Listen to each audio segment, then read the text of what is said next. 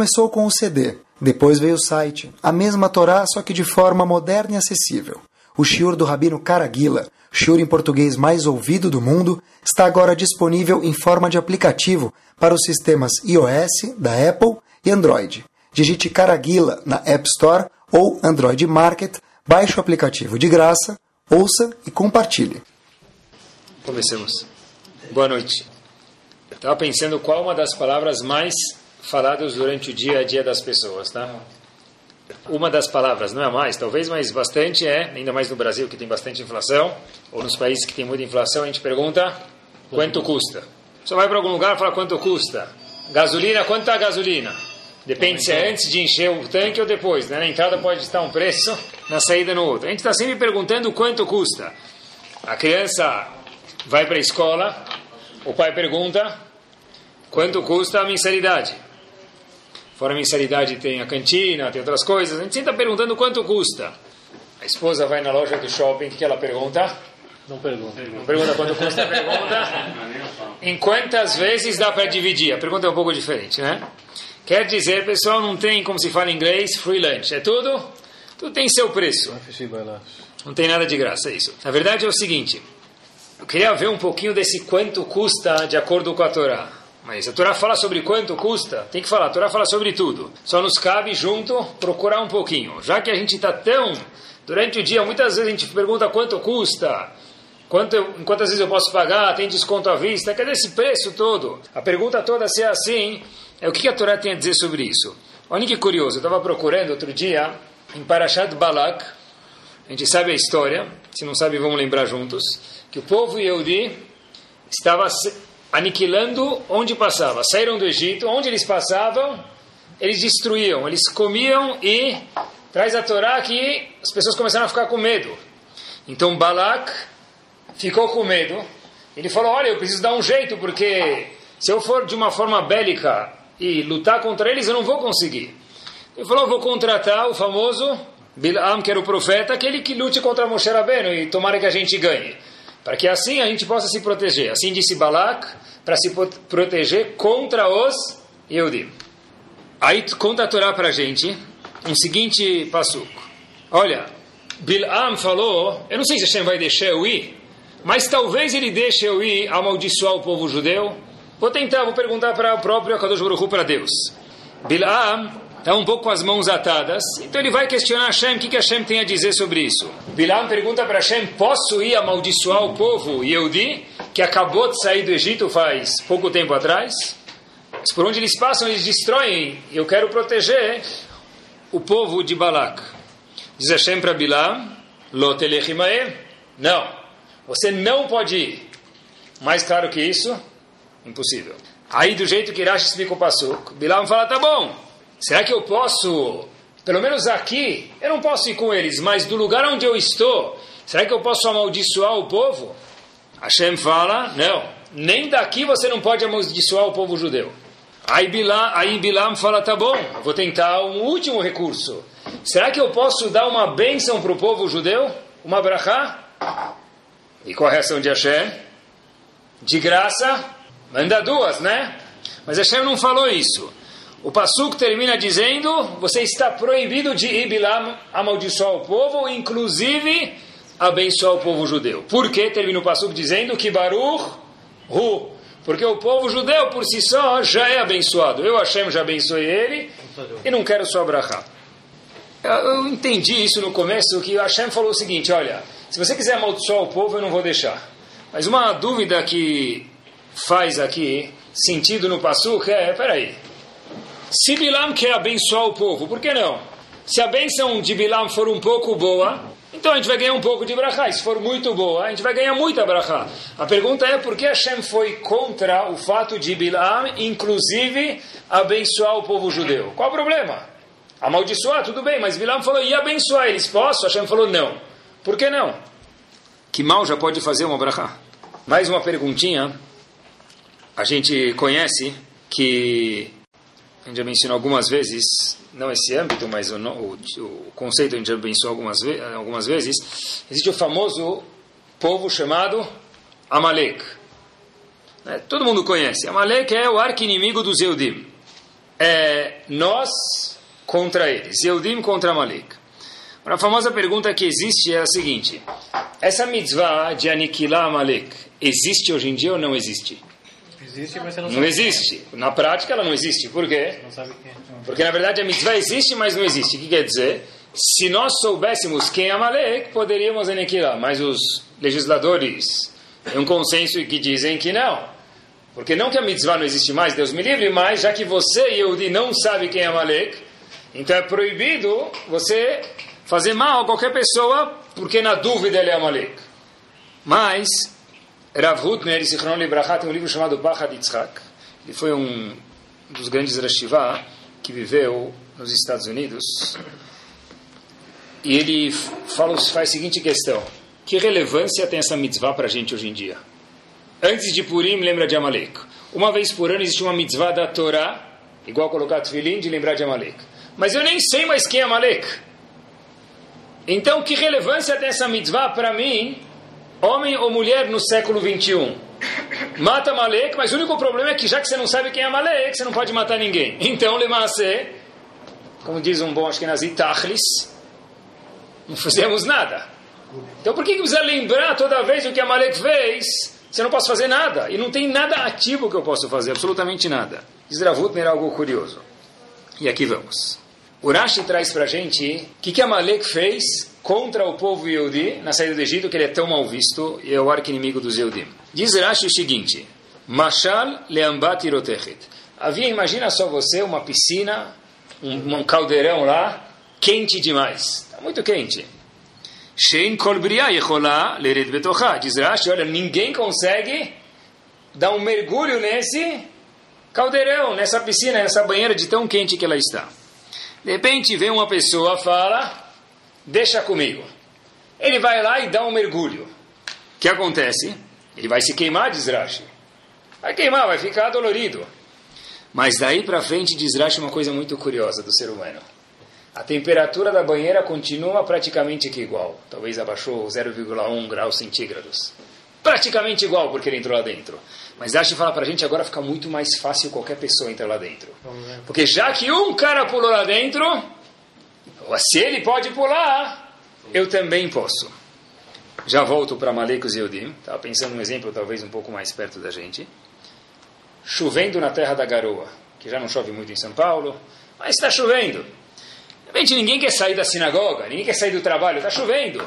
Até que de repente aparece um cara, fala, Le'elu Amalek, eu vou. Ele vai na frente, ele começa lá, fala, ele vai. Ele vai lá, atravessa a rua, pegar o carro dele do outro lado da rua, por exemplo. Depois que esse nosso amigo saiu, você vê mais 12, 15, 20, 30 pessoas, vou junto. Mas peraí, a chuva é a mesma, o fato que ele foi, todo mundo vai se molhar igual, mas é assim que funciona a mente do ser humano. Se um vai, todo mundo consegue ir atrás. Voltamos, o que, que Amalek fez? Amalek falou o seguinte: o povo judeu, na comparação do Rashi, é o seguinte: é que nem uma banheira quente demais. O que quer dizer? Ninguém estava tocando neles. Eles eram os famosos Intocável. intocáveis. Os Eudim eram intocáveis. Dez milagres no Egito, mais dezenas de milagres no mar, nós éramos intocáveis. Até que Amalek falou: peraí, eu vou acabar com isso. Ele pulou dentro da banheira, como que se fosse, esse é o exemplo, e aí mostrou que, olha, se eu posso atacar eles, qualquer um pode atacar. Quer dizer, o que, que Amalek fez, pessoal? Amalek fez com que nós perdêssemos, de alguma forma, pelo menos visível, a moral de invencíveis. Perdemos nossa áurea, boa, é isso mesmo. Depois que nós passamos por 210 anos no Egito, escravizados, Kadosh Baruch fez um monte de milagres, nós estávamos no pedestal, ninguém consegue contra a gente, veio Amalek e fala, eu consigo, me permitam seus babacas. Eu consigo, vocês não são mais invencíveis. Amalek fez com um ato que demorou dois ou três minutos, uma destruição de algo que a Kadosh Baruch Hu construiu durante 210 anos. Hashem demorou 210 anos para colocar o povo no Egito, para tirar eles de uma forma nobre, Amalek com um pulo na banheira, ou com um ataque contra a gente falou, a gente não tem medo de vocês. Tudo que vocês conseguiram conquistar, em dois minutos, Amalek destruiu. 210 anos de trabalho, mais um ano de milagres intensos de Hashem, constantes, Amalek destruiu em dois minutos. Ravutner diz que existem duas forças no mundo. Koach ha-hilul, hilul quer dizer halel, louvar, elogiar, elevar. Existe uma outra palavra bem parecida em hebraico, koach ha-hilul, com het. O que quer dizer hilul? Profanar. Profanar, avacalhar, desprezar. Ravutner diz que são duas forças opostas. Se eu elogio algo, se eu dou valor a algo, eu não desprezo. Se eu desprezo, eu não elogio. Hum. Quer dizer, Hashem elogiou o povo durante 210 anos e fez o ápice, o apogeu, eles saírem do Egito. Lá em cima, veio Amalek em um segundo, foi Mechalel, avacalhou, desprezou todo esse louvor do povo Yehudi. Desvalorizou, desvalorizou tudo. Seria mais ou menos uma coisa que infelizmente a gente já escutou. Poxa vida, fulano longe da gente conta, fui passear em tal lugar, mais provável no Brasil, infelizmente, e acab tinha acabado de ganhar um relógio da minha esposa, do meu marido, de quem for, novo, chique. O que aconteceu? Roubaram. roubaram. E o pior de tudo, o que, que é?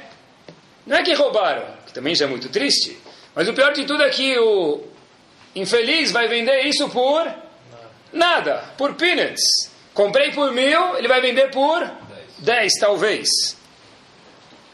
É desvalorizar alguma coisa, é o que incomoda a gente de verdade. Qual foi o problema de Amalek? A mitzvah de aniquilar Amalek ela não existe mais, de fato tem razão, porque não existe mais, a gente não sabe quem é Amalek. Mas o conceito de que Amalek impregnou no mundo é o seguinte: ensinou para o povo de uma forma ruim para o mundo. Alguém pode trabalhar durante alguns anos, pode ser numa querrilá, pode ser numa família, pode vir alguém fazer um ato e destruir tudo. Tudo que a Kadosh Baruch construiu ao povo, Amalek destruiu. Uma vez, lembrei agora, chegaram para Ravou Bezichron Libraha, ele deu um shur tão bom, uma pessoa falou para ele, Rav, o shur do senhor estava espetacular. Estava tão bom que mesmo uma pessoa que não gosta de Torá, mesmo uma pessoa que não tem, me permito, essa caída para a Torá, não tem como discutir com o senhor, não tem como destruir o shur do senhor. Do senhor. Desravou B, discordo com você. Ele falou, como? Destruir meu shur é muito simples. Não precisa nem falar nada. Aí o indivíduo perguntou para Ravou mas como? Muito simples. Ha, ha, ha. Com uma risada, com uma zombada, você destrói uma hora de shur. Você destrói 210 anos de construção de Akadosh Baruch Hu. A mitzvah de Amalek não existe, mas o conceito sim está vivo. Depois que vi isso, continuei lendo o que Rutner traz, olhem que bomba. Todo mundo sabe o que, que Esav fez, pessoal. O que, que Esav fez de incorreto? Qual foi o erro de Esav, irmão gêmeo de Yaakov? Ele vendeu o quê? A Bechorá, o fato de ser primogênito, tem alguns méritos, ele era o primogênito, alguns benefícios, ele vendeu esse conceito, esses bônus que vêm com o primogênito. Isso é o que a gente fala, mas a Torá não concorda com a gente. A Torá é taxativa e diz de uma forma o erro que Esav fez. A Torá fala o seguinte: Eu, a Kadosh Baruch dizendo, estou não de acordo com Esav.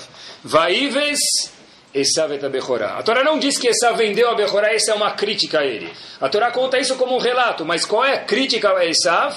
O fato que ele desprezou a Bechorá. Porque uma vez que você despreza o que tem que ser louvado, é muito simples vender. Porque se eu acho que tem uma coisa que é um relógio de diamante, mas eu acho que ele é de cristal, ou menos que cristal. É uma imitação, não é? É vidro. É um vidro bonito, que em vez de valer 100 dólares, vale 200. E alguém me paga 300 por ele, e eu já saio dançando e falo, opa, mais fácil do que roubar pirulito de criança. Paguei 200, vendi por 300. Mas a pessoa fala, oh, você nem pagou, você ganhou de presente, você acha que vale 200, vale muito mais. Era cristal aquilo. Era diamante aquilo.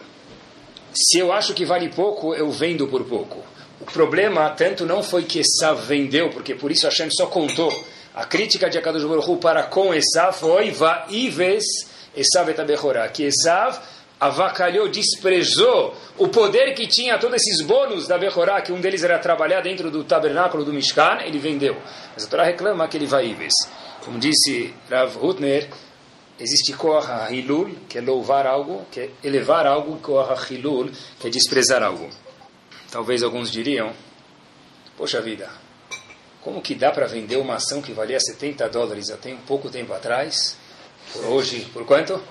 A 10, quanto vale 6? É um desprezo de ação isso, é uma desvalorização.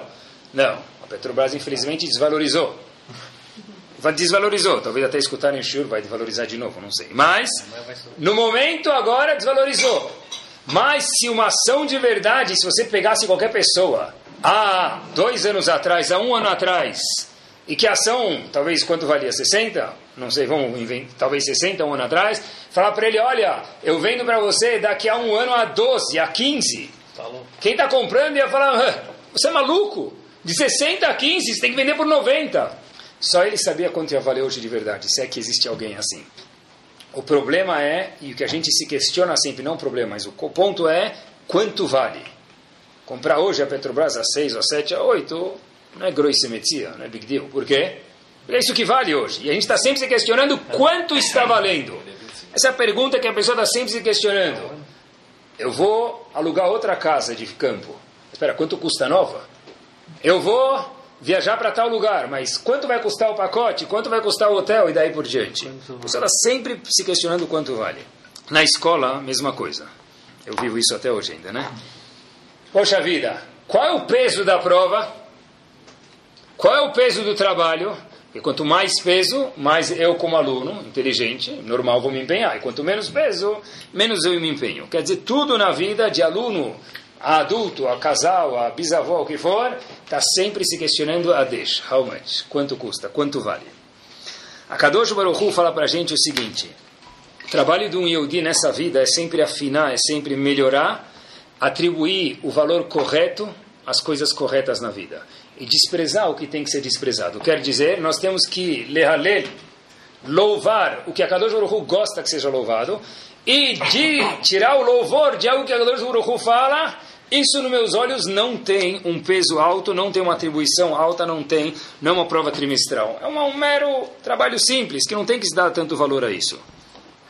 Pessoal, o que a Torá faz com a gente? O que a Torá quis deixar para a gente? O que a Kadosh Baruch Hu falou para a gente? Quanto vale a vida? Quanto tem que valer a vida? Se você quer saber de verdade, você vai abrir o Shulchan Aruch. O Shulchan vai falar, olha, depende do caso que for, Shabbat vem embaixo da sua vida. Não quer dizer que Lolê no Shabbat não é importante. Mas a sua vida é mais importante do que Shabbat. Se tiver, diz o Talmud, uma pilha de escombros, embaixo talvez tenha uma pessoa e talvez está vivo, tira tudo no Shabbat, mesmo que envolveria, diz o Talmud para a gente, algumas transgressões, porque talvez tenha alguém lá embaixo. Quer dizer, a Torá está dando um pouquinho de definição para a gente de quanto vale a vida de uma pessoa. A Torá fala para a gente quanto vale uma mitzvah e quanto vale uma verá. No Shulchan Aruch está escrito. Se alguém chega para a pessoa e fala para ele, olha, tal mitzvah custa X. Só que agora o preço dela está muito mais caro e passa uma porcentagem que o Shulchan Aruch estipula para essa mitzvah, você está isento de fazer a mitzvah. Porque a Torá, diz Hashem, quer preservar o patrimônio, o dinheiro dos Yehudim.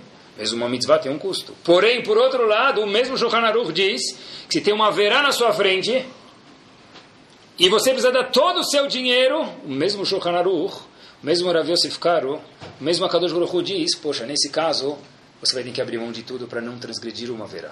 Que Akadosh Baruch dá para a gente o que, pessoal? Qual o valor de, da vida? Qual o valor de uma mitzvah e qual o valor de uma verá? Mais ainda, Hashem fala para a gente quanto vale o trabalho do Yehudi. O trabalho do Yehudi, uma pessoa que despreza o trabalho dele é um tolo. Porque Kadosh Baruch mandou Parnassá para a pessoa e Hashem falou, olha, aqui eu estou te dando brachá. Porque eu não quero mais. Como assim não quero mais? Você não quer mais, está falando para Hashem, não preciso. Hashem fala, vai se virar de outro jeito, eu talvez não vou mais cuidar de você. O trabalho da pessoa é algo kadosh, tem santidade para isso, porque é assim que a pessoa rende e ganha o sustento dele. E as vontades, esta avó dos Eudim, último exemplo, também tem, tem valores. Quanto vale a tavá de uma pessoa? Depende. Se ele comeu carne agora quer comer chocolate, o chocolate tem leite, a tavá dele talvez vale muito, mas a Kadosh Baruch fala, olha, nesse momento você não vai comer. Por outro lado, se a pessoa gosta muito de carne de salsicha, ele precisa ir passar o dia na Argentina e trazer uma salsicha. Nesse caso, se ele pode ir e ser kasher, por que não? Why not? Então fala, se você quer isso, por que não? Uma vez está com vontade. Se pode, por que não? Ainda mais se ganhou passagem de milhas, então por que não? O Rovat Levavot conta pra gente algo, nunca esqueçam nunca mais. Uma regra. O Rovat Levavot, tudo no mundo, inclusive isso, qualquer coisa que você possa imaginar, entra em duas possíveis categorias. Ou mitzvah, ou haverá. Se não é mitzvah, é haverá, e se haverá, se não é haverá, é mitzvah e vice-versa. Não existe algo que nem tem na cozinha, parve. Na cozinha tem faca de leite, faca de queijo, e alguns têm parve. Mas dentro do âmbito da conduta do Yehudi, ou é mitzvah, ou é haverá, não existe algo parve. Por exemplo, estou a fim de tomar um sorvete. Se você está com vontade, você tem dinheiro e o sorvete é cachê, por que não? Onde está escrito que você precisa sofrer dentro da Torá? Não existe mitzvah nenhuma na 613 que eu conheço. Mitzvah de sofrer, mitzvah de ficar chateado. Não existe isso. Quando dá, Sarten Albak vai lá e se diverte. Mas não é para mergulhar nos prazeres? Tem razão. Viver banhado nos prazeres também não, porque aí já virou a verá. Quer dizer, tudo dentro da Torá, precisa procurar, precisa estudar para descobrir isso, diz Robat Leavot, é ou mitzvah ou haverá. Porque quanto mais mundana a pessoa é, mais necessidades ele tem, e todo mundo precisa crescer. Quanto menos mundana a pessoa é, menos necessidades físicas ele tem. Então depende da pessoa. Mas a regra é a mesma, tudo é ou mitzvah ou haverá. Voltamos, olha que interessante. Preste atenção junto comigo. Como um, um dos pecados capitais para um Yehudi ou não Yehudi, qual que é? Qualquer pessoa no mundo, independente da religião dele, consta na Torá é avodazará, idolatria em português. Só que a Torá não chama isso de idolatria, a gente traduz assim, e é correto. A Torá chama isso de avodá zara. Vamos traduzir a palavra? Avodá quer dizer trabalho, zar quer dizer o quê? Estranho. O que quer dizer estranho? Se você pegar uma pessoa e falar para ele que daqui a pouco tem Pesach, por exemplo, e você tira tudo do freezer e coloca tudo do freezer e uma semana depois muda tudo de novo, ele vai falar, Altikre louco ela, Majnun, você é estranho. Você compra em Sukkot um limão por 150 dólares, você deve ser um extraterrestre. Que em Purim você compra um monte de coisas e depois de poucos dias tem que estar tudo no lixo, você é mais estranho ainda, porque é Hametz. O que quer dizer avodazará? Se for trabalho estranho, como o dicionário traduz para a gente, então, todos nós bem-vindos ao mundo dos estranhos. O que quer dizer avodazará? Avodazará, trabalho estranho, quer dizer o seguinte, deve ser que é um trabalho que ele é estranho, o quê? Ao valor que a Kadosh Baruch Hu atribuiu a ele. A Kadosh Baruch Hu louvou esse trabalho X. Você está dando mais do que esse valor, ou atribuindo menos desse que esse valor, de alguma forma ou outra, isso é uma fuligem, é um vestígio de Avodazará, porque é um trabalho distinto, diferente do que o peso que atribuiu a Kadosh Baruch Hu. Zar em hebraico é estranho. Pessoal, olhem que interessante e olhem até onde vão os valores. A história se passa no ano de 1914. Havia um jovem, que o nome dele era, ele próprio contou essa história, Yaakov Israel, mais famoso como Stipler, Zichron Libraham. Ele estudou quando era jovem, em 1914, em Novardok, a Yeshiva de Novardok, que ficava num local na Polônia chamado Bialystok. Essa é a localização da Yeshiva de Novardok. As pessoas não iam e voltavam de Yeshiva a cada 15 dias ou cada mês. E não tinha telefone, não tinha nada. E o Steiber contou que o correio não era algo que era... Podia se confiar nisso. Então, quando algum pai descobria que algum aluno estava vindo para casa indo para Yeshiva ou vice-versa, ele queria mandar alguma coisa, ele mandava com algum aluno, porque assim podia se comunicar com o filho dele que estava na Yeshiva. Stipler, que ainda era o pequeno Yaakov Israel, estava indo da casa dele para Yeshiva. Um pai escuta isso e vê que ele estava saindo e fala, olha, eu vou pegar um papelzinho e um lápis ou uma caneta, o que tinha para escrever naquela época, e falou, olha, deixa eu escrever um pequeno bilhete para o meu filho. Pegou um bilhete, escreveu em poucos segundos, dobrou, colocou no envelope, fechou e falou para o Stiper: Olha, eu gostaria que você entregasse isso para o meu filho quando você chegar em Shiva. O Stiper falou: Olha, Bezat Hashem, com muito prazer, por que não? Só que, infelizmente, nesse ano, e um pouco depois também, teve a Guerra Mundial, a Primeira Guerra Mundial, E o Stipler conta que ele não teve mais acesso àquele menino. Até que oito anos se passaram e o Stipler sabia que o pai desse menino já tinha ido para o Olamabá, já não vivia mais. O Stipler falou, olha, eu guardei uma coisa com muito carinho, ainda mais escutando que seu pai faleceu, eu sei que você não teve mais contato com seu pai, ele me deu uma carta enquanto em vida, e eu nunca tive a oportunidade de te entregar, agora eu estou indo te entregar. O menino agora, que já não era um menino, estava casado, já tinha um filho, esperou. O Steiber falou, quando você vem, o Steiber combinou um dia. Então, quando o Steiber estava chegando com a carta do falecido pai desse senhor, era o dia, era o grande dia.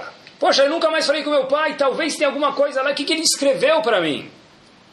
Stipler chega com a carta, de repente ele coloca a carta na mão do pai, os filhos estão na mesa junto com o pai, esse é um filho, a, a esposa e o, pai, e o pai, e o pai de família vai abrir a carta que o pai dele escreveu. Ele não conseguia abrir, estava tremendo, ele começou a chorar. É muita emoção. Devagarzinho, e o Stipler de trás, olhando esse menino, que já era um pai de família. Fica um silêncio o pai abre a carta e começa a chorar em prantos. E fica um silêncio e a esposa não sabia o que fazer. E o Steiber olhando lá, menos ainda. Puxa vida, será que eu devia ter dado a carta para ele? Mas por outro lado o pai me pediu, eu falei que ia dar. Então o Steiber falou, eu sinto muito que ele está chorando, mas talvez seja de emoção. E ele lê a carta alto, chorando para a esposa dele, o Steiber escuta e o Steiber contou essa história. Querido filho, escreva essa carta muito breve, porque tenho pouco tempo antes do seu amigo viajar. Espero que você esteja bem. Tudo isso, o filho chorando e contando para a esposa. Quando voltar, por favor, não esqueça de trazer umas sardinhas para casa. Abraços, Aba. E o Stipe olhando lá de trás. E a esposa entendeu porque o filho estava chorando. A última mensagem que meu pai me deixou eu já não sabia quando ia fazer, falar com ele. Ele manda uma carta com um amigo que Please, do not forget the hot dogs. N'oublie pas sambusak. Não esqueça o pão de queijo. E de verdade, aqui tem o Koach Hilul. A mensagem que o pai poderia ter deixado e foi um Koach Hilul. A mensagem que ele desprezou e deixou. Mostrou que para ele o importante é, para um filho que está longe, que tem pouca comunicação, é não esqueça de trazer as sardinhas de onde você estuda, porque aqui não tem sardinhas. Depois, Baruch Hashem, li outra história. Quem conta essa história foi o Rosh de Slabodka, Rav Isaac Sher. Carta, como eu falei para vocês, era uma relíquia. Um pai deu a carta de novo para entregar para o filho. Dessa vez, Baruch Hashem, o pai estava vivo. E o pai entrega para a pessoa, essa pessoa entrega para o filho, e o filho recebe a carta e abre com muita emoção. Querido Eliezer, assim conta Rav Yitzhak como vai? Por favor, lembre-se que nós estamos longe. E quando você tiver qualquer decisão na sua vida, pare e reflita. E decida como se fosse hoje o último dia da sua vida. Abraços, Abba. Nassan Tzvi Finkel, o Walter de Slabodka. O Walter de Slabodka, quando mandou uma carta para o filho, falou: se você for tomar uma decisão importante na tua vida, pensa, se hoje fosse o último dia, o que, você faria? Enquanto que o outro pai, que, que fez? Não esqueça as sardinhas. Não esqueça o mexe. Quer dizer, pessoal, nós estamos 24 horas por dia, 7 dias por semana, transmitindo para a nossa família, para quem está em volta da gente, melhor, para a nossa casa, o que, que nós louvamos e o que, que nós desprezamos. Qual o nosso hilul e qual o nosso hilul. Se são as sardinhas ou são as decisões que a pessoa vai fazer na vida. Para que vocês saibam, esse menino, Eliezer, se transformou em Rosh Vladimir, em Mir Shanghai e, e depois em Jerusalém. Porque talvez junto com uma das coisas que o pai atribuiu a ele foi uma cabeça. A mensagem que me interessa é que você vai escolher. Quando você fugir da Europa, para onde você vai ir? O que você vai vender? Vai vender suas ambições, seus valores, por quê? Pelo quê? Ou, talvez, o mais importante na sua vida seja uma lata de sardinhas. Diferença estronda que existe entre um e outro. Que carta nós mandamos para os nossos filhos diariamente? Uma coisa que eu gostaria de pensar junto com vocês. Todos os dias, hoje já Hashem tem correio, tem WhatsApp, tem e-mail, tem um monte de formas de se comunicar. Que tipo de mensagens, que tipo de louvores e desprezos, valores nós mandamos para os nossos filhos? O Pasuk fala, Ish lefi mehalelo. A pessoa é o que louvam ela. Ish lefi mehalelo. Se eu quero saber quem é a pessoa, Ish, diz o Pasuk, lefi mehalelo, vê o que falam sobre você. Se falam que você é uma pessoa boa, deve ser que você é bom. E se falam além no contrário, deve ser que você não é uma pessoa boa. Porque a Kadosh Baruch Hu diz, eu gosto de quem cumpre a Torá, isso é óbvio, mas de quem também o que As pessoas gostam dele. Não existe uma pessoa que as pessoas não gostam dele, a Kadosh Baruch Hu gosta dessa pessoa. Isso está escrito em Pirkei Avot. Ish lefi mehalelo. A pessoa é o que falam sobre ele. Essa é a tradução comum. Mas, porque a está escrito, toda pessoa que as pessoas aqui no Olamazé, nesse mundo, gostam dele, isso é um sinal que a Kadosh Baruch Hu também gosta dele. Obviamente, assumindo que a pessoa cumpre Torah Mitzvot. Agora, Rabben Yonah traduz esse passuco de outra forma. Ishlefim olha que bomba, ele fala o seguinte, não, não é o que falam sobre você. A pessoa é o que? Imu meshabeach ha'ma'asim atovim vechachamim vetzadikim se a pessoa louva atos louváveis, quer dizer que a pessoa é uma pessoa boa. E diz Rabben Yonah, se a pessoa louva bobeiras, mostra que ela é uma pessoa fútil. Quer dizer, Rabben Yonah traduz o pasuk Ish lefime haliló, quer dizer o quê? A pessoa é não o que dizem sobre ela, mas o que ela diz sobre as coisas. Ish, diz Rabben Yonah, fantástico lefime haliló. O que você louva. E o mundo louva tantas coisas esse shiur não é somente Torá, vírgula, também é cultura. Obviamente que preparando isso eu falei, deixa eu expandir um pouco meus horizontes. Quantos aplicativos já não existem hoje em dia para celular? Vamos lá. Tem um aplicativo que chama Hold On. Que, que você louva, não é? Olha o que as pessoas louvam no mundo hoje. Nunca quis dizer que tudo no mundo está errado, Deus me livre. Mas olhem alguns detalhes curiosos. O pior de tudo é que é pago. Quase que um dólar, 0,99. Propaganda do aplicativo é o seguinte: você está entediado de navegar na internet? Já passou 10, 20 horas, esqueceu de almoçar, jantar, está entediado? Olha, vamos verificar a resistência dos seus dedos. É um aplicativo que aparece um botão, tem que ver quanto tempo você consegue ficar segurando o botão na tela do seu smartphone. Tem o smartphone com hamar atrás, com tolo. Apertando o botão, quanto tempo você aguenta? O cara paga para bater o recorde. Ficou três, quatro horas sem soltar o dedo. Wow, he-man, that's the guy.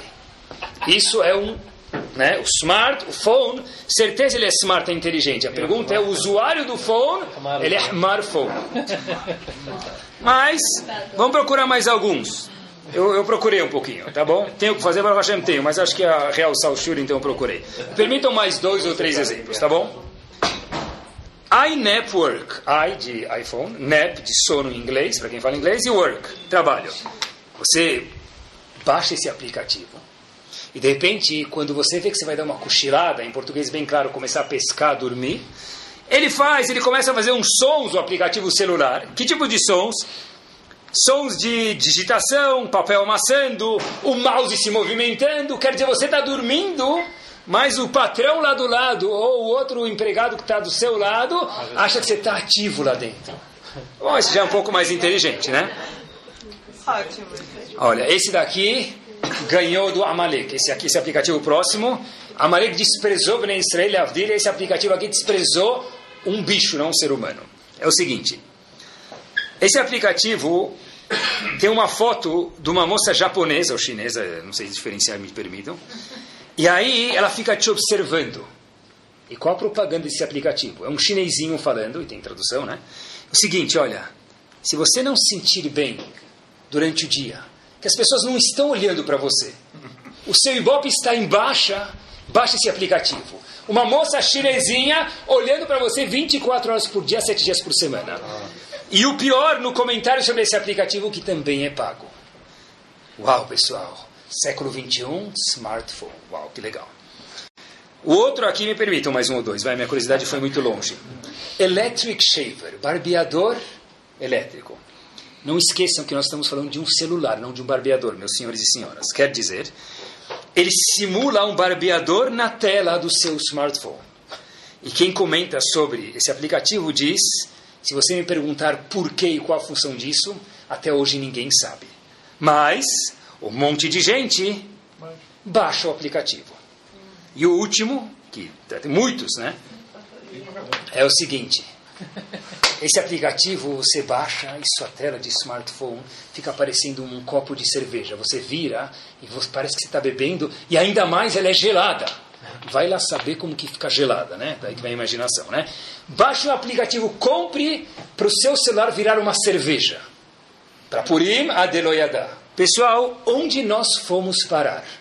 Não tem aplicativos bons? Claro que tem, o meu, né? Mas tem, tem muitos outros, Baruch Hashem. Não é esse o intuito do Shiur. Mas Pessoal, a gente não pode viver no que o mundo elogia. O que, que nós elogiamos e o que, que nós desprezamos? O que, que nós louvamos, o que nós elogiamos, o que, que nossa família escuta, pessoal, e não dá para enganar. Estava preparando esse shiur alguns dias atrás. Minha esposa chega e me conta o seguinte fato, tá bom? Você não sabe, ela fala para mim. Sabe o que aconteceu na escola? Eu falei, não. Falou, olha, tinha um menino novo que entrou na classe do nosso filho. E ele não conhecia ninguém. De repente, nosso filho a esposa estava orgulhosa aí, Baruch Hashem, por que não? Olha, ele escolheu esse menino no futebol. E o menino voltou para casa e a mãe me contou que ele sentiu super in naquele dia. Ele falou: Uau, já fui aceito na escola. Quando eu escutei isso, eu falei: Uau, que legal. Meu filho estava escutando, eu falei: Uau, Parabéns, sabe que? Você pode mudar a vida do menino. Talvez sozinho ele fica meio excluído e todo mundo já passou por uma escola nova, talvez. E eu vejo isso bastante, é muito difícil. Se alguém te coloca dentro, você sente bem. No primeiro dia sentir bem faz muito bem. Falei isso para minha esposa, meu filho estava escutando. Meu filho foi deitar na cama. Falei para ele: Israel, boa noite. Quero te contar uma coisa. Estou muito orgulhoso de você. Ele falou: Aba, já sabia. Falei, Como assim já sabia? Estou te falando agora. Ele falou: Aba, mas eu já sabia. Mas espera aí. Sempre sabia que era bom elogiar, mas nunca tive essa resposta. Já sabia. Meu filho falou para a gente o seguinte, falou para mim o seguinte: Eu vi a Ima contando para você. Na hora que você deu aquele sorriso, levantou tua cara, uau, que legal que ele fez, eu já sabia que você ficou orgulhoso comigo. Não adianta eu falar para minha esposa, tá bom, mas quanto ele tirou na prova? Porque é só isso que interessa. Depois chegar à noite e falar para ele, I'm proud of you. Estou lisonjeado com sua atitude. Por quê? Porque melhor do que todo mundo, nossos filhos, nossas esposas e nossos maridos entendem que nós passamos nossas mensagens de valor por osmose, não pelo que nós falamos. A gente perguntou no começo, poxa vida, porque Hashem não permitiu Balak dar uma brachá para o povo, amaldiçoar o povo judeu, tudo bem, mas dá uma brachá se for um pouco bom, um pouco bom, de graça, até injeção na veia, se dizia.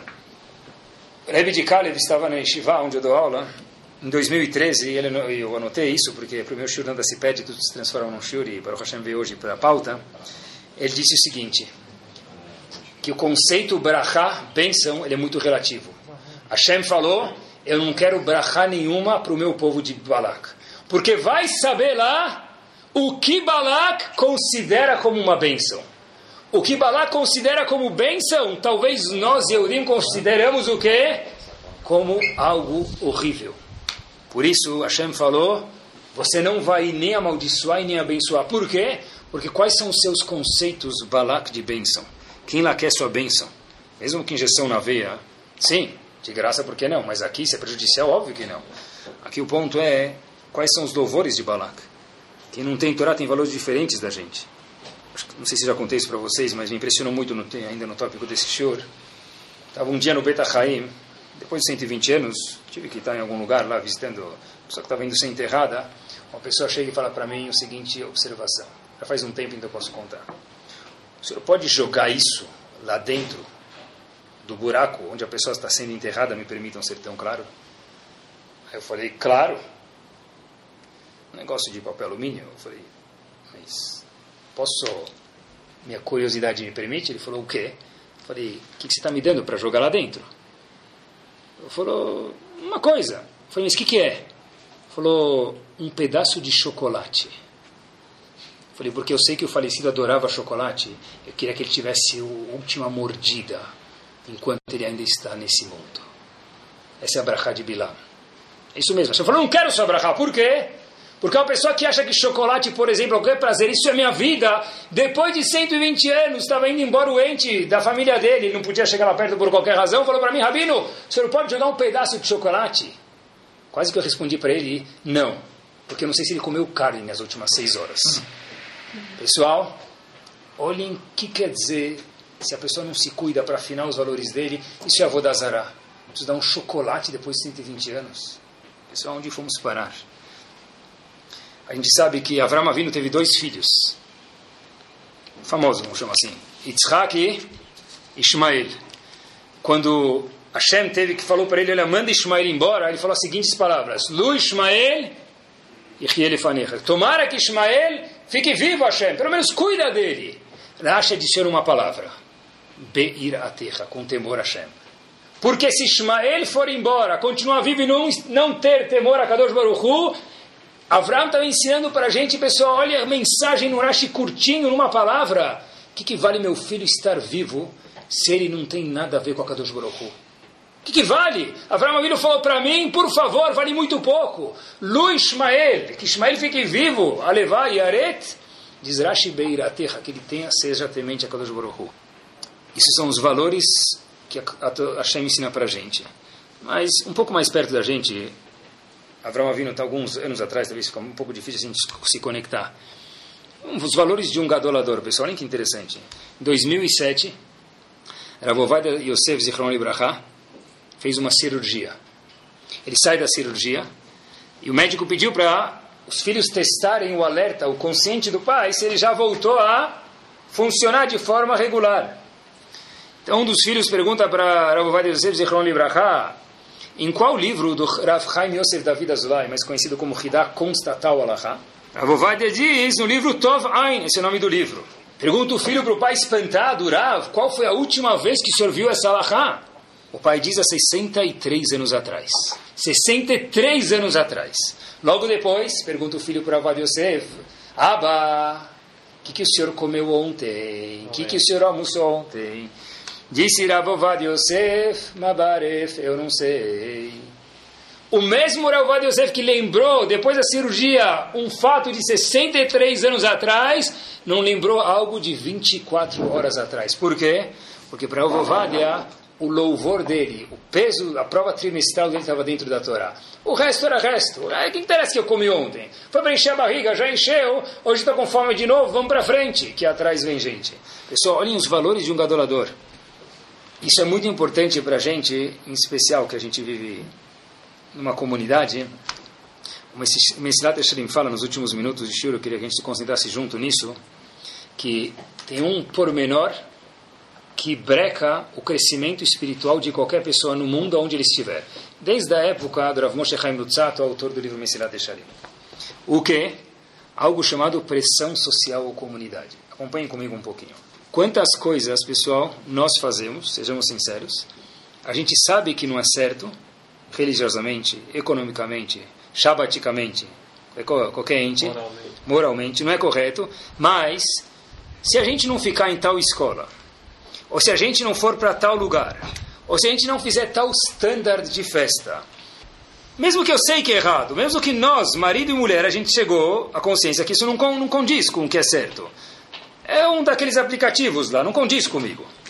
Mas, Moshe Chaim Lutzatos, desde a minha época, e contra a sociedade, nesses valores que você acha que é certo, e vai ficar feio o que você vai fazer nos olhos dos outros, muitas vezes Rav Moshe Chaim Lutzato, Badu como não sei, o que acontece? O pessoal fala, eu vou continuar vivendo errado 120 anos e não assumir, me responsabilizar pelo que eu acho correto e agir diferente, para que as pessoas não pensem um pouco diferente de mim. Quer dizer, diz ele, e nós dizemos, a pessoa é capaz de atribuir valores, chegar a um certo valor e não colocar isso na prática, por quê? Porque o que, que falarão de mim se meu filho, se minha filha, se eu, se meu marido, se minha esposa, se nossa casa? Uma vez contam que o filho chegou para o pai, não sei se aconteceu, mas é da certeza verdadeira. Falou para o pai, pai, eu queria ser um celular. O pai falou, por quê? Que modelo primeiro, né? Mas por quê? Falou, olha, assim você ia me dar atenção o dia todo, ia me escutar, E uma terceira razão, você ia me deixar sempre com crédito. Pessoal, uma psicóloga me contou, de vez em quando eu sento para aprender, já falei para vocês, eu sento para aprender o que acontece no mundo, fora que eu vejo no ato, eu gosto de aprender um pouquinho mais de pessoas mais versadas do que eu e adoro aprender. Uma psicóloga me contou, falou, vou te contar um caso que aconteceu comigo em tal período, não vou te contar onde nem com quem, que também não me interessa. Uma criança de 10 anos me contou, quando estava atendendo ela e a mãe, que meu sonho é jogar o celular da minha mãe no lixo. Não, no lixo talvez não, porque ela vai pegar de volta. Não uma mãe que falou da filha, isso eu não usava da psicóloga, isso eu já vejo. A mãe está dirigindo, a filha está atrás, testando lá, não sabe nem onde está. Né? É uma coisa. Mas hoje em dia não dá para viver sem celular, concordo. Mas quanto tempo? E quanto? Talvez faz um bloqueio. Talvez tem que ter horário. Talvez você olhar o WhatsApp do seu filho, da sua filha, vê que até ontem, até uma hora e 18 minutos da manhã eles estavam conversando. Uma regra geral, o pai tem que ficar um pouco mais atento e a mamãe também. Vai procurar um pouquinho a linguajar, a linguagem que rola, me permitam um português bem claro, nesses aplicativos e nesses meios de comunicação. Pode conversar? Deve. Mas como tudo na Torá, tem que saber como e quanto valor dá isso. Outro dia estava conversando com um menino, ele desap... falei, olha, te liguei, não consegui falar com você. Ele falou, Rabino, tem um problema com o meu celular. falei, ah, tudo bem, o que aconteceu? Ótima essa. Ele falou o seguinte: estava no banheiro, me permitam, fiz um golaço, e eu esqueci que eu estava fazendo o número um, e o celular caiu na privada. Eu fui comemorar, o celular caiu na privada. Uau, golaço.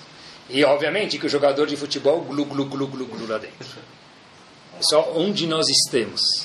Fiz um gol no celular, esqueci que eu estava, me permitam, fazendo minhas necessidades, número um, de pé, Fui comemorar e o celular caiu dentro da privada. Estamos falando de uma criança saudável, de uma família que todos nós conhecemos, 10 anos de idade. Rabben Yonah diz para a gente, olha que interessante, porque a volta está escrito Asetoratecha Keva. Faça a sua Torá algo fixo. Diz Rabben Yonah, algo que eu nem tenho como falar, vou ler para vocês. Em Pirkei Avot, Imlo Asaverot. Por que tem que fazer a Torá fixa? Não faça averot. Diz Rabbi não, não é suficiente. Se você, amigo ou amiga, não fizer averot, não fez averot, a Torá Ikar, você não fez a Torá o principal da sua vida, não deu o valor que Kadosh Baruch esperava, afilo e miskeli yod began Eden, mesmo que você merece estar no Gan Eden, porque você não fez averot, fez mitzvot. Tafel e Yeshama, você vai ser lá o que? Secundário. Por quê? Porque já que a Torá é algo secundário para você, você também estará secundário lá. Quer dizer de novo, pessoal, qual valor nós atribuímos ao que nós fazemos? Em Yom Kippur a gente fala Atayodea Raze Olam Vetalumot Sitre Kolchai Hashem, você sabe os segredos do mundo. Sitre Kolchai, os segredos de cada pessoa. Vi uma explicação que a palavra Sitrei não é só segredos do mundo que a gente está falando porque Hashem Stirei vem da palavra stirot. Hashem, você sabe quanto soter eu sou. Que eu me comporto de uma forma, eu falo outra coisa. E nosso trabalho não é ficar chateado, mas é melhorar quanto nós podemos ainda subir. Se a gente quiser, a gente consegue. Quer ver? A mãe entendendo com, a, com o filho ou com a filha no supermercado. E tem aquele chocolate lá. Tá bom? Ou não é kasher, ou comeu carne. O que a mãe fala para o filho ou para a filha? Não é kasher comemos carne. O filho para de chorar na hora. Por que então, quando outras coisas, eu falo para o meu filho não, começa a ter aquela negociação. Senta na mesa, coloca as fichas, não, 9, horas dormir, não, 9 e 15. 10, não, 10 e meia. Uma chuteira, se eu for bem na prova, não, uma chuteira e um iPad. Por que no kasher não tem negociação, queridos? E por que todo o resto a gente senta lá, abre a bolsa de valores e nós começamos a pai, mãe e filho negociar aqui e no fim sempre os filhos ganham, né? Por quê, pessoal? Acho que a resposta é muito simples. Porque nós, pai e mãe, quando falamos que não é kasher, o filho entende. Ponto final. Não é kasher, você não vai comer. Agora, quando você fala nove horas, com aquele nove horas, yane, ou em português bem claro, mais ou menos. O que, que ele entende? Tá bom, deu um buraquinho lá. Não está tão assertivo. 9 horas não, 9 e 15. Uma chuteira não, um iPad. Por quê? Quando você é assertivo, não bravo, assertivo e claro, porque você sabe que isso é importante, esse é o valor claro, ninguém negocia. Assim que é. Quero vender tal coisa. Se você quiser, 30 mil. Se não, não me liga. Esse é o meu preço. Se quiser me ligar, está muito bem-vindo. Você fala, olha, pense em 30 mil, qualquer coisa me liga. Já deu brecha para o cara chegar nos 15, talvez. Depende de como você fala. Os valores em casa são exatamente a mesma coisa, pessoal. E último ponto que eu não poderia deixar de falar para vocês. É o seguinte. Vou falar com carinho, tá bom? É o seguinte. Como nossas filhas andam, pessoal? Vou falar isso porque eu gosto de vocês. Como nossas filhas andam na rua? Alguns vão responder de motorista, outros de carro. Essa não é a pergunta. A pergunta é, pessoal, se uma mulher tem 1,70m e a gente fala ela é pequena, ela só tem 15 anos de idade e a roupa dela tem 35 centímetros, ou os pais estão muito apertados economicamente que não conseguiram comprar mais alguns centímetros de roupa, ou depois não vem questionar por que isso aconteceu com minha filha. Mas ela é pequena, sim. Junto uma menina pequena, com um filho, com um menino pequeno, eu não vou falar o que, que sai daquilo. Que geração nós estamos? Vocês talvez não escutam, mas eu escuto como Rav, como professor e como talvez amigo de algumas pessoas. Onde nós estamos? A pergunta é onde estamos? Por que fomos parar lá? Boa pergunta. Isso é uma coisa que nós temos que se questionar. Quanto acesso minha filha e meu filho têm 24 horas aonde tiver, com quem tiver, depois eu falo, mais je ne pas pourquoi. Eu não sei porquê, ele até fala em francês. Não sabe porquê?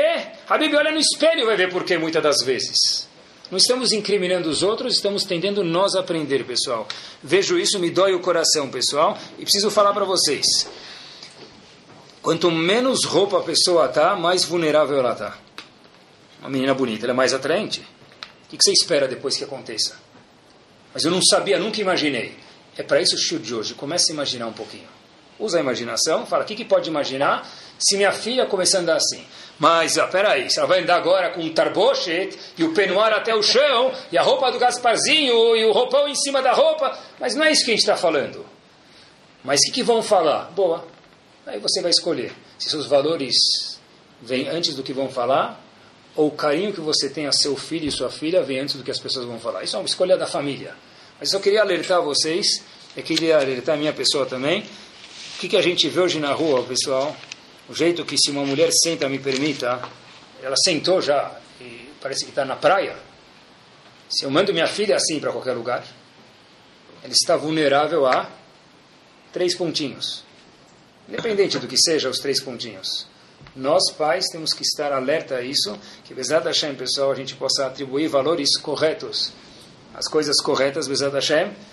O Avodazara lembrar que o ponto é o que é Avodazara? Não tem mais idolatria hoje, quase, como ela conta para gente. Mas, idolatria quer dizer é dar os valores diferentes, Avodazar. Um trabalho diferente do que a Kadosh Baruch espera, que a gente possa cada vez mais afinar. A Malek veio ensinar para a gente, olha, eu mostrei que toda louvor que Hashem deu para o povo, eu avacalho isso em um minuto. Isso é a Malek, até hoje tem essa mitzvah de lembrar isso. Porque Hashem não recebeu a brachá de Bilam, porque Hashem falou, lá vou saber, eu disse a Kadosh Baruch que, que Bilam considera uma brachá. Que exatamente a gente possa considerar coisas boas brachot e o contrário também, que a Baruch Hu possa ver que a gente dá o valor certo, atribui o valor certo, a coisa certa, e Bezat Hashem, com certeza, Kadosh Baruch multiplique nossos desejos bons. Elef Amim, Vechen Iratzon, Venomar Amém. Torá Sound, desde 2001, aproximando a Torá dos Yehudim e de você.